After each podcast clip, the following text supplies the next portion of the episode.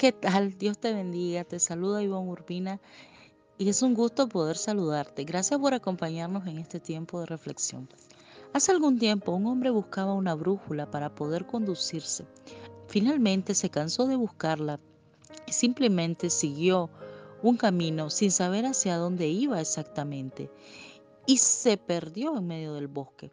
El hombre soñaba con subir a la cima de una montaña y poder observar el paisaje desde ahí.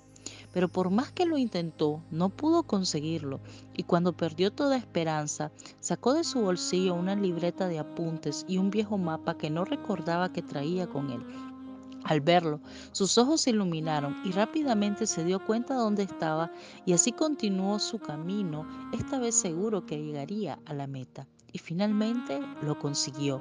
El viento golpeaba su rostro y aquel hermoso paisaje que había querido ver horas atrás estaba ya delante de él. Algunos de nosotros en la vida somos como ese hombre de la montaña. Queremos una vida espiritual más profunda, pero pasan las horas, los meses, los años y no conseguimos ir más allá. La razón es que no hemos buscado la guía correcta. El Salmo 43.3 nos dice, envía tu luz y tu verdad. Estas me guiarán, me conducirán a tu monte santo y a tu morada. El monte santo representa un lugar de adoración a Dios y sus moradas la presencia misma del Señor. Por tanto, este versículo nos dice claramente que para nosotros poder entrar a ese lugar de adoración y estar en la morada del Señor, en la presencia de Dios, necesitamos de la luz y la verdad de la palabra del Señor.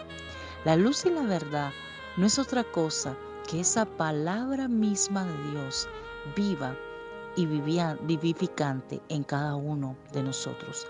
El Salmo 105 nos habla de que lámpara es a nuestros pies su palabra y lumbrera a nuestro camino.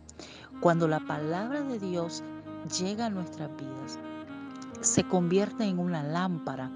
Es una lámpara que trae la luz de Cristo a nuestras vidas.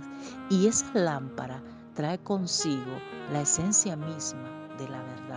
Porque la palabra de Dios es la luz y ella misma es la verdad.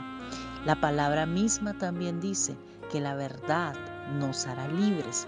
Por tanto, cuando el salmista dice acá que envíe su luz y su verdad, y éstas me guiarán, el salmista está diciendo, esta palabra que es luz, te traerá, te traerá una te va a alumbrar el entendimiento y te va a traer a tu corazón las verdades que necesitas entender y comprender para que puedas entonces conducirte a la presencia del Señor y entrar en un lugar de adoración de una manera correcta. ¿Sabe por qué muchas veces nosotros no podemos entrar en la presencia del Señor? Porque nos falta poder tener la luz y la verdad de la palabra del Señor morando en nuestras vidas, porque es a través de la luz y de la verdad de la escritura que nosotros vamos a poder encontrar la guía. Es ella misma la que nos conducirá hacia la presencia del Señor y hacia ese lugar de intimidad y de adoración a Él. Que la luz y la verdad de la palabra del Señor nos guíen cada día a la presencia misma del Señor a ese lugar de intimidad y adoración en el cual todos nosotros debemos de permanecer. Que el Señor te bendiga.